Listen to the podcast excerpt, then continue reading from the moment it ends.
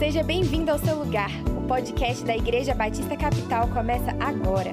Fique ligado nas nossas novidades por meio do nosso site igrejacapital.org.br e nos acompanhe nas redes sociais, arroba Igreja B Capital. Continuando a nossa série de mensagens antes que você desista, hoje eu quero falar acerca de não desistir de si mesmo. No mês de setembro, nós chamamos de setembro amarelo, porque os nossos alarmes, a nossa atenção é voltada para a questão gravíssima do suicídio. Eu não sei se você já se deu conta, mas antes da pandemia, uma pessoa se suicidava a cada 40 segundos. A cada 40 segundos, é muita coisa. Agora, os números de suicídio subiram muito durante a pandemia. Algumas pesquisas, eu não sei se todas são confiáveis, mas algumas pesquisas falam que subiu 81% a taxa de depressão. Essa não é uma conversa tranquila. Muitas pessoas desistem de si mesmas, porque as dificuldades ao redor as tornam depressivas, despertam nelas sentimentos e atitudes autodestrutivas. E quase todos nós conhecemos alguém, ou da nossa família, ou da família de algum amigo, que já cometeu ou tentou suicídio. O que leva pessoas a desistirem da vida? A perderem a esperança em si mesmas? A não verem razão para continuar? De que maneira nós podemos nos prevenir para que não adoeçamos a ponto de um dia desejar mais a morte do que a vida. É fácil julgar os outros. É fácil criticar as pessoas que estão sofrendo. Mas todos nós estamos sujeitos ao sofrimento, à dor, às dificuldades da vida. Hoje eu escolhi uma história que é incomum para falar desse assunto, embora seja a história de um suicídio. Está lá em Mateus, capítulo 26, 14 a 16 e depois 47 a 50. E eu quero ler com você. Então um dos doze, chamado Judas Iscariotes, dirigiu-se aos chefes dos sacerdotes e lhes perguntou: O que me darão se eu entregar a vocês? E fixaram-lhe o preço, 30 moedas de prata. Desse momento em diante, Judas passou a procurar uma oportunidade para entregar Jesus. Mateus 26, 47 a 50. Enquanto ele ainda falava, chegou Judas, um dos doze, e com ele estava uma grande multidão, armada de espadas e varas, enviada pelos chefes dos sacerdotes e líderes religiosos do povo. O traidor havia combinado um sinal com eles, dizendo-lhes: Quem, aquele a quem eu saudar com um beijo, é ele, prendam-no. Dirigindo-se imediatamente a Jesus, Judas disse: Salve, mestre, e o beijou. E Jesus perguntou: Amigo, o que o traz? Então os homens se aproximaram, agarraram Jesus e o prenderam. Mateus 27, 1 a 5 diz: De manhã, todos os chefes dos sacerdotes e líderes religiosos do povo tomaram a decisão de condenar Jesus à morte. E amarrando-o, levaram-no e entregaram a Pilatos, o governador, Quando Judas, que o havia traído, viu que Jesus fora condenado, foi tomado de remorso e devolveu aos chefes dos sacerdotes e aos líderes religiosos as 30 moedas de prata e disse: Pequei, pois traí sangue inocente. E eles retrucaram: O que nos importa? A responsabilidade é sua. Então Judas jogou o dinheiro dentro do templo e saindo foi e enforcou-se. É interessante essa história, porque essa história do suicídio de Judas é sempre visto da pior maneira possível. Cristãos em todos os tempos lembram de Judas apenas como traidor, como um infiel, sem escrúpulos, sem valores que comete suicídio. E talvez por isso, o suicídio por tantos anos foi visto com um preconceito muito grande, em especial por parte dos religiosos. Por anos, a Igreja Católica considerou que quem cometia suicídio estava condenado ao inferno. Nos cemitérios católicos, antigamente, uma pessoa que cometesse suicídio não tinha o direito de ser sepultada no cemitério.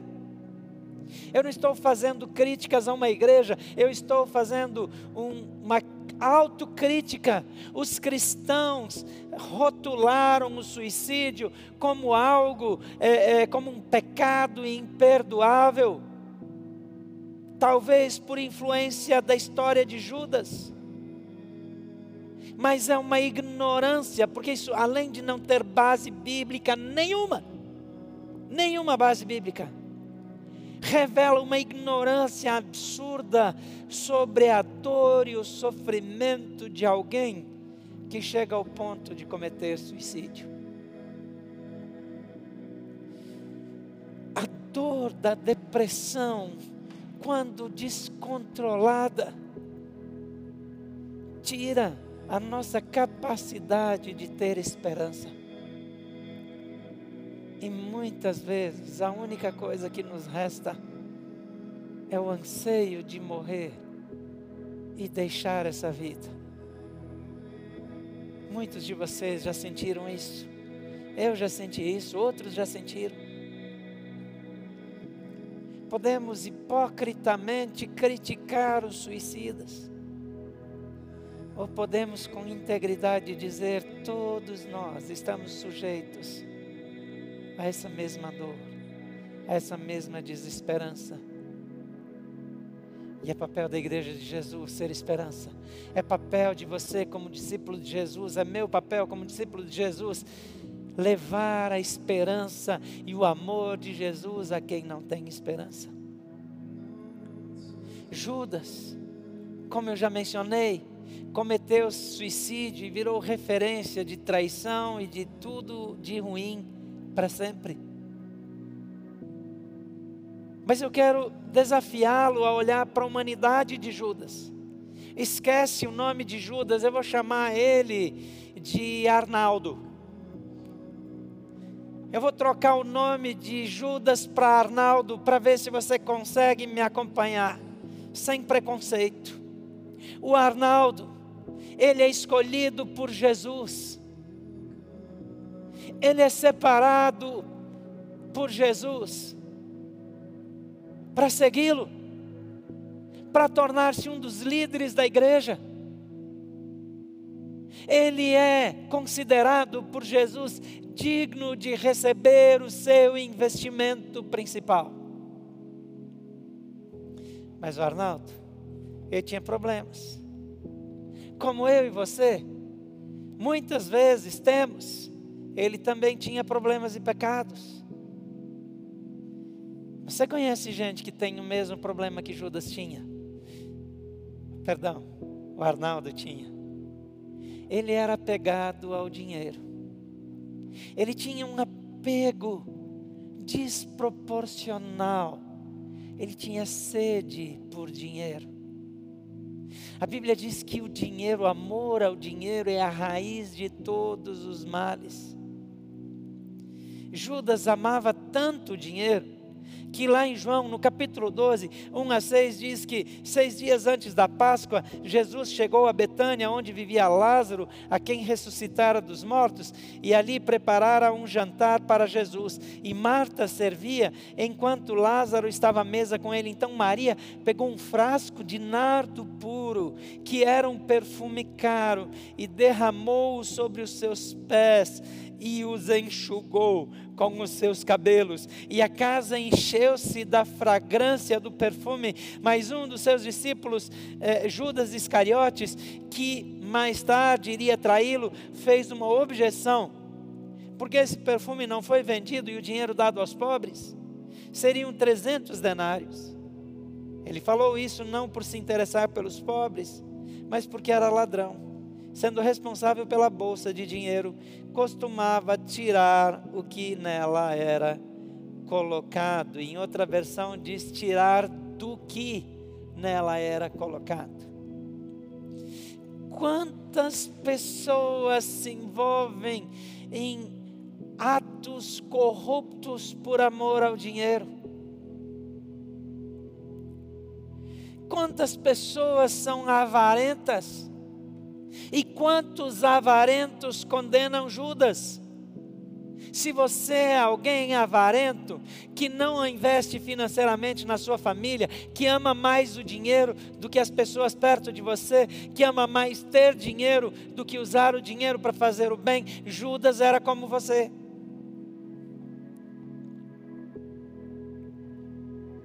Você já viu que esse negócio de Arnaldo não vai funcionar, né? Nem para mim.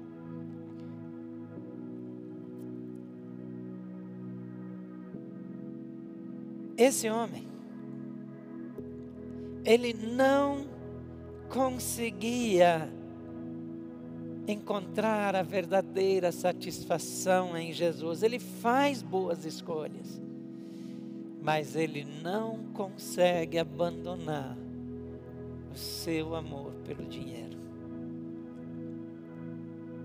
Chega um momento que Judas não consegue mais encontrar prazer naquilo que mais o atraía. E oprimido pelo remorso, pelo preço que ele decide pagar para ter mais, sem esperança de restauração, ele comete suicídio. Toda vez que alguém comete suicídio, é porque não acredita haver outra saída que alivie a sua dor. Não faz muito tempo atrás, um jovem, naquele TikTok, que agora é a nova onda do momento, principalmente entre os adolescentes, chama os amigos para dizer que vai mostrar algo que eles nunca viram e comete suicídio diante do seu celular e fica transmitindo por horas o seu corpo inerte no chão. O TikTok, naturalmente, antes de procurar as autoridades ou fazer qualquer outra coisa, tratou de proteger a sua própria reputação.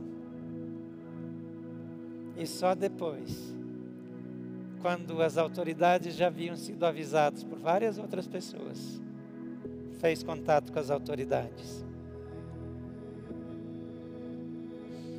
A história de Judas pode parecer uma história inadequada para essa conversa de hoje. Mas eu quero lembrar você que a nossa tristeza, a nossa insatisfação, a nossa angústia, ela causada pelo problema que for, ela reflete o fato de que nós não encontramos adequada satisfação para continuar vivendo. É claro que muitas pessoas deprimidas não conseguem encontrar satisfação na vida por causa da sua depressão, por causa da sua enfermidade. Mas eu quero lembrar você que, independente de ser uma pessoa que sofre de depressão ou não, você nunca encontrará verdadeira satisfação em outra fonte que não Jesus Cristo. E se você é alguém que sofre de depressão, continue o seu tratamento, não fuja dos profissionais que podem apoiá-lo, mas lembre-se: Jesus é a única fonte perfeita de satisfação. Ele é o único que pode mudar a sua história, que pode enchê-lo de esperança. Mas eu não quero que você trate a depressão como um problema de fé. Pessoas em depressão precisam de ajuda. O maior problema é que pessoas em depressão muitas vezes não querem ajuda, porque por alguma razão elas já não querem causar incômodo elas não se sentem dignas, elas se sentem tão infelizes que são incapazes de continuar buscando ajuda. Se você está nessa situação, não tente resolver seus próprios problemas. Não tente encontrar uma saída nos seus recursos naturais, naquilo que você é capaz, confie nas mãos, confie em alguém que tem capacidade e experiência para ajudá-lo. E mais do que isso, confie naquele que ama você incondicionalmente, naquele que deu a sua vida por você, por considerá-lo tão importante, que mereceu um sacrifício tão grande.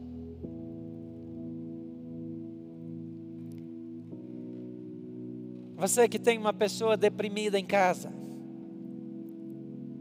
não seja duro, não seja um crítico, não julgue.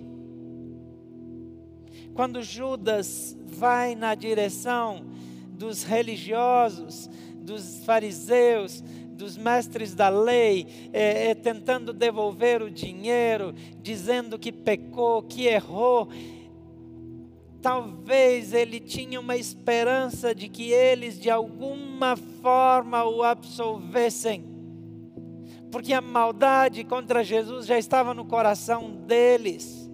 Mas quando aquele Judas tenta buscar ajuda, eles dizem: Isso é problema seu, isso não nos importa.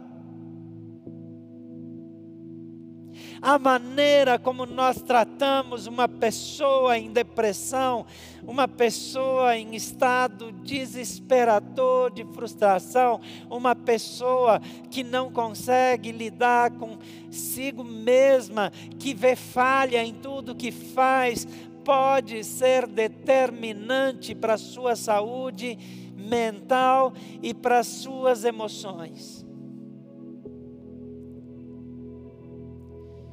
Não siga o exemplo daqueles religiosos insensíveis, pecadores, falsos religiosos. Siga o exemplo de Jesus, que sempre estendeu a mão, que sempre amou. Pedro, num certo sentido, também traiu Jesus. Ele negou Jesus três vezes como Judas, Pedro também ficou deprimido com seu erro. Pedro também quis desistir de tudo e abandonou a vida de discípulo e quis voltar para sua velha profissão. Mas sabe qual a diferença final? Pedro não desistiu da vida. E porque ele não desistiu da vida, Jesus, a perfeita vida, o encontrou e o restaurou. Mas Judas, ele não procurou Jesus para pedir perdão. Ele não procurou os outros discípulos arrependidos. Ele não consegue lidar com seus erros. E ele decide, por fim, a sua própria vida. Como é que você lida com as suas emoções? Esquece Judas, esquece Pedro. Agora olha só para você mesmo. Como você lida com aqueles sentimentos que querem diminuí-lo? Que querem fazer com que você acredite que a sua vida não tem valor algum? Os nossos erros podem nos deprimir. As nossas falhas podem nos deprimir. Os erros dos outros podem nos deprimir. As falhas dos outros podem nos deprimir. Circunstâncias, necessidades, fracassos. Mas a gente não precisa ter passado por nada disso nós simplesmente podemos estar doentes. E a Bíblia diz que Deus colocou pessoas perto de nós para nos ajudar, para nos encorajar. Então eu quero dar três conselhos práticos, simples e diretos. Em primeiro lugar, tire os olhos das injustiças e olhe para a justiça de Jesus. Não olhe para as injustiças que você cometeu, mas olhe para a justiça de Jesus. Em segundo lugar, tire os olhos das suas frustrações ou das injustiças que os outros cometeram contra você. Tire os olhos das suas frustrações e busque satisfação em Jesus. E em terceiro lugar, tire os olhos daqueles que o abandonam e o atacam e ainda fazem com que você se sinta pior. Tire os olhos daqueles que o abandonam e deixe-se acolher por aquele que nunca tira os olhos de você. Jesus ama você. Jesus restaura aquele que o busca. Jesus nunca abandona os seus filhos. A Bíblia diz que Deus nos criou para a sua glória. A Bíblia diz que Deus nos criou com um propósito. E encontrar o propósito para a nossa vida nos dá alegria e razão para viver. Em João 15, Jesus diz: se vocês permanecerem em mim, vocês vão produzir fruto, vão cumprir o seu propósito, e a minha alegria vai estar em vocês, e a alegria de vocês será completa. Não existe nada que se compare à alegria que Jesus tem para dar. Por isso podemos viver satisfeitos satisfeitos conosco mesmos e satisfeitos com aqueles que nos cercam. Eu sei que nesse dia eu falo para pessoas que sofrem de depressão, pessoas que já pensaram ou pensam em suicídio, e pessoas que convivem com pessoas assim, e que às vezes, sem dar-se conta, podem ajudá-las ou atrapalhá-las. A melhor coisa que você pode fazer por alguém que não está bem é amar essa pessoa sem julgá-la. Se você ouve alguém falar em suicídio, leve a sério. Não ridicularize, não diminua os problemas. Ajude a pessoa a falar. Mas se você está sofrendo, Jesus disse: Eu vim para dar vida e vida em abundância. Vida em abundância é a vida que satisfaz, é que transforma, que cura. Mas não é porque você é cristão que você está livre de passar por depressão. Sendo você cristão ou não, você precisa de Jesus. Você precisa olhar para Ele, você precisa buscar nele, e você precisa das pessoas que Ele colocou perto de você. Então, compartilhe a sua dor.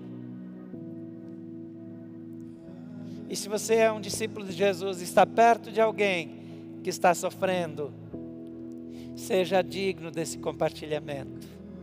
Abrace essa pessoa, cuide dessa pessoa, ore por essa pessoa. Todos nós somos frágeis e vulneráveis. Todos nós precisamos da graça de Deus. Mas se você está num momento de dor, de desapontamento, de depressão e tristeza, não desista da sua vida. Não desista de si mesmo.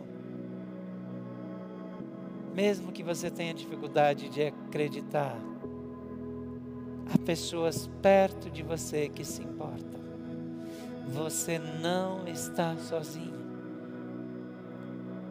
Não continue sofrendo em silêncio abra o seu coração. Receba a ajuda de Deus. E receba a ajuda dos amigos. Pai querido, eu oro por todos aqueles que passam por dores, depressões e dificuldade. Eu oro por todos aqueles que, no meio da depressão, pensam em dar fim à sua própria vida.